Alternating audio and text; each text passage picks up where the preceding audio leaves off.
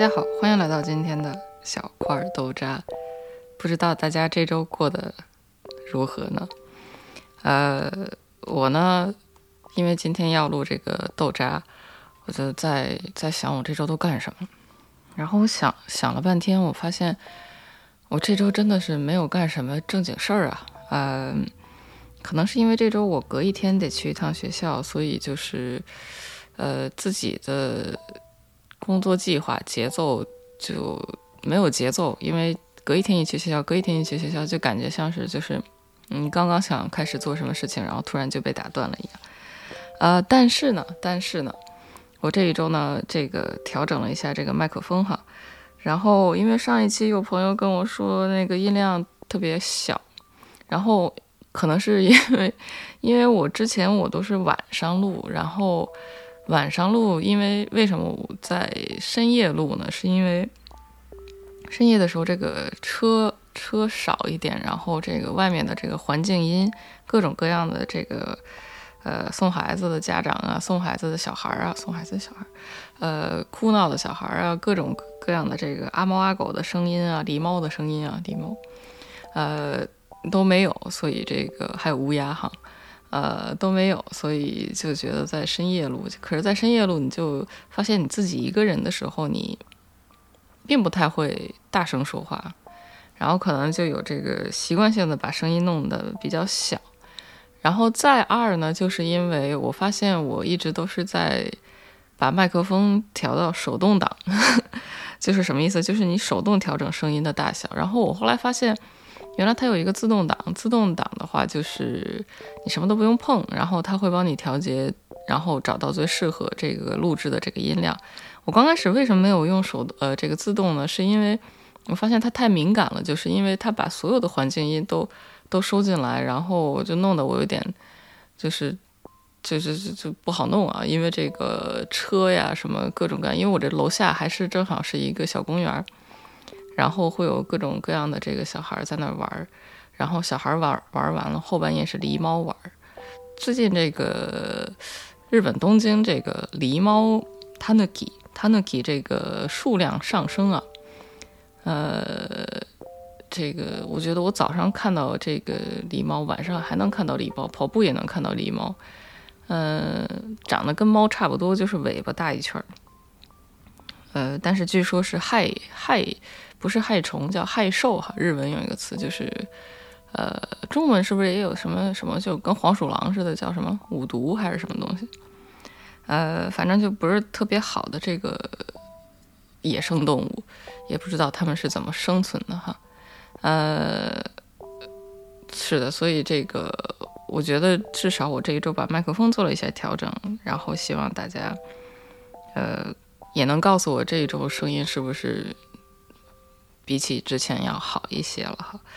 嗯，对，然后把话题扯回来，我这一周我刚才我还看了，特地看了一下这个日历，因为我就我因为我发现我的脑子里面回想不起来我一周干了什么，所以我就得靠日历去回想，然后我我才发现，我觉得我也，假如大家没有这个习惯的话，我觉得大家也可以试一下，我觉得特别好玩儿，就是你一周回顾一下你这一周每天干的事情，然后给每天干的事情。呃，就是你也不用不用太那什么，不用太上纲上线。我觉得就是，呃，想一想你每天都干了什么。然后我一想，我这一周，呃，感觉好像是什么都没干。嗯，因为可能画的画少一点。这一周，上一周因为有两个大的这个截稿，也不能算是大截稿，就是正正常有两个这个截稿，所以，呃，上上周到上周一直都是在在死命的画东西。然后可能就有一点这个耗能过多，所以这周可能就变成了一个节能减排的状态，所以画的画少一点。然后，呃，我前两天看完了一本，终于看完了一本书，就是我之前一直没有机会看完的。呃，那本书叫《Blink》，呃，我把书名一会儿也贴出来给大家。呃，之前我看过他的另外一本书，所以我才会看他这个《Blink》，呃，《Outlier》。这两本书都是这个同一位作者写的，呃，不对，不好意思，我说反了，是我先看的 Blink，再看的 Outlier。呃，是因为我看了 Blink 之后，觉得他说的东西还挺有意思的，然后才看了这个 Outlier。然后我就发现这一位作家呢，他是怎么说呢？他写东西是特别特别正统的。然后我后来才慢慢发现，因为他不是写故事嘛，他是写一些就是他是这个不是这个虚构类的，他是这个非虚构类的。他会分享一些，比如说 outlier，他就会讲所有的这个每各行各业的成功人士，或者是就是突出的人士，就这个英文这个词嘛，out，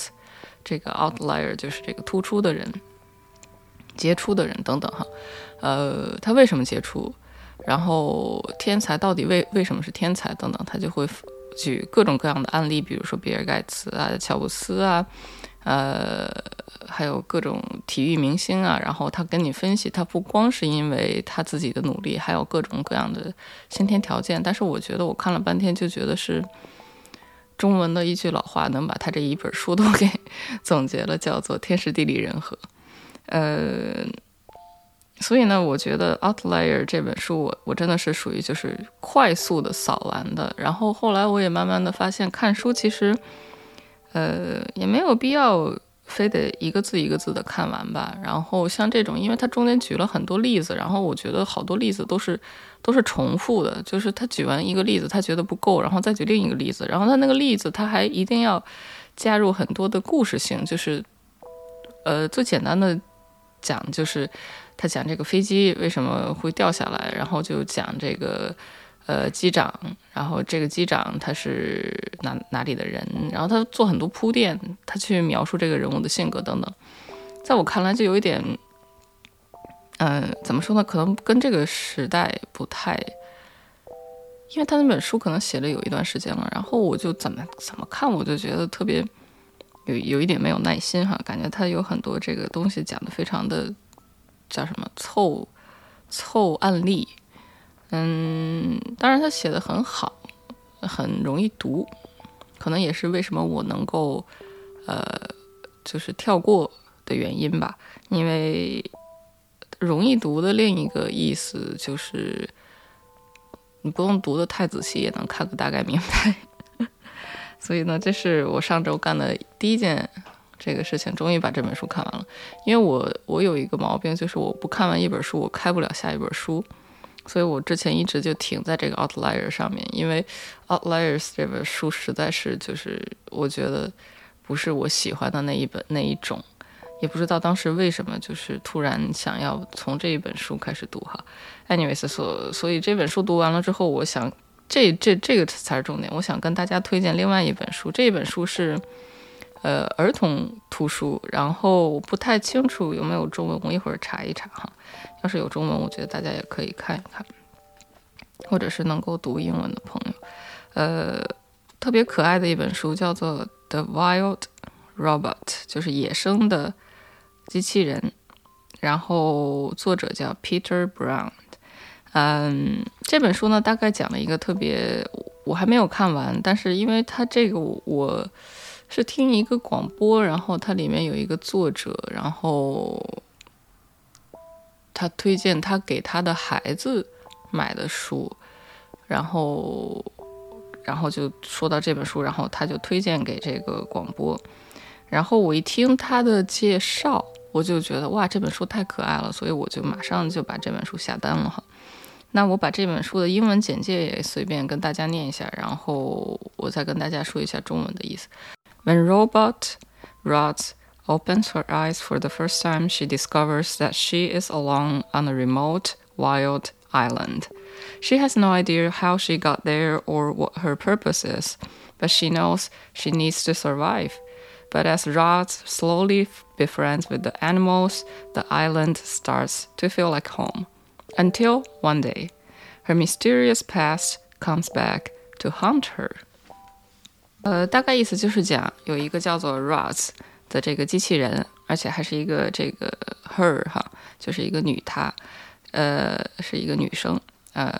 女生，反正就是一个女机器人。怎么讲中文那么怪怪的？呃，叫 Roz，然后呢，她一觉醒来，发现自己在一个奇怪的岛上，然后他完全不知道自己从哪里来的，然后是在干什么，或者是要干什么。但是他知道他必须得生存下去，然后他在这个岛上慢慢的就和所有的这个动物都成为了朋友，并且慢慢的感觉到这个岛是他的这个家哈。但是就在这个时候，事情突然开始发生了转变，然后他的生前的故事，嗯，他之前的故事慢慢的开始这个浮现出来哈。呃，大家看这个套路其实都是套路哈，因为我一读我就。我不知道大家看没看过，有一个迪士尼呃皮皮克斯之前的这个动画片叫做《Wall-E》，Wall-E 就是这个非常可爱的一个机器人的这个动画片。然后那个也是，那个就是一上来有一个小机器人，然后特别可爱。那个那个也推荐给大家。但是这个这些都不是重点哈，重点就是嗯，因为我一直在就是在脑脑袋背后。内心深处，后脊椎骨、尾巴骨下边，呃，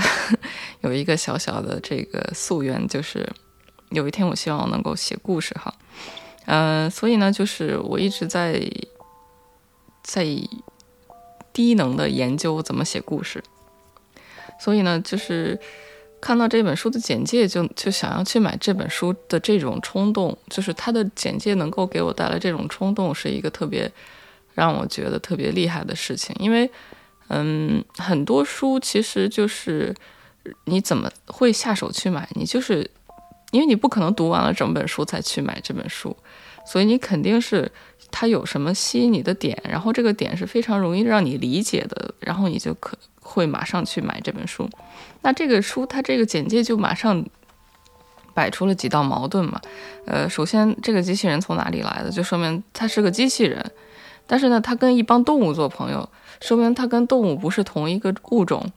然后这些事情就会慢慢的变成一个 conflict，就是一个很大的矛盾。然后他想要跟这些机呃动物成为朋友，但是肯定这些事情不能够如他所愿的去进展，才会有故事的发生。呃，因为就是英语圈它有一个非常典型的说法，就是 conflict。就是一个故事的这个怎么说？就是主人公他想要干什么事情，但是他得不到，或者是他，呃，没有办法去完成他的这个愿望，才会有一个故事。假如一个人他想干什么，他干成了，OK，但没有故事了，对吧？书的封面也特别可爱，就是英文原版的这个封面，这个插图也很可爱。我不知道，然后，哦，对了，呃。我还我还有一个这个知识的收获，这周我也分享给大家。就是回到刚才我说的另外一本书，就是我觉得有一点冗长的这个呃《Outlier》，它里面有一个点，我觉得特别。虽然这本书冗长，但是我觉得特别好，因为它会呃介绍，就是比如说篮球运动员这个运动员为何优秀，或者是等等哈。他就说了一件事情，他说篮球运动员，你肯定他有一个身高的门槛，你要是太矮了，很难成为一个非常优秀的篮球运动员，不是没可能，但是很难。但是他说，当你的身高超过了一个度的时候，我记不太住那个数了，大概一米九左右吧。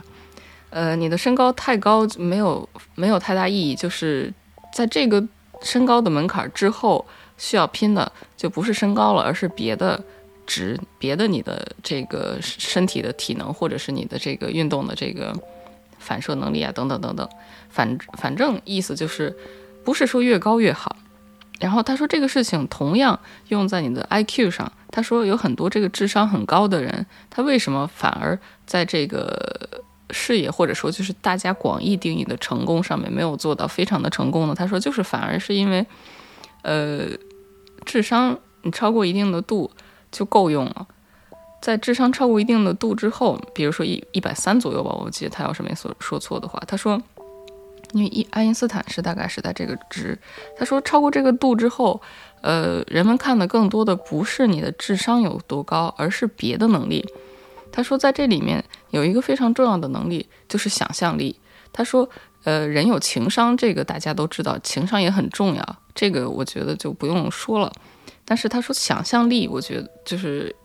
也可以当做一个值，去呃衡量，但是没有这个数哈，大家的这个光，因为只有情商和智商。他说想象力是什么意思呢？就是当你这个事情需要去解决，或者是需要去做的时候，或者一道数学题你需要去解的时候，非常难的一道题，或者是一个东西你需要去创新的时候，非常没有先例的一个问题，你如何去呃？解决这个事情，就是需要靠你的想象力，需要靠你的应变能力，需要靠你能够灵活的运用你的知识的这个能力。它大概笼统意义上就把这个归类为想象力。我觉得说的特别有道理，就是，嗯，画画也是这样的。就是为什么我把这两本书混到一起来说，就是因为我看这本书之后，我就在想，呃，画儿可能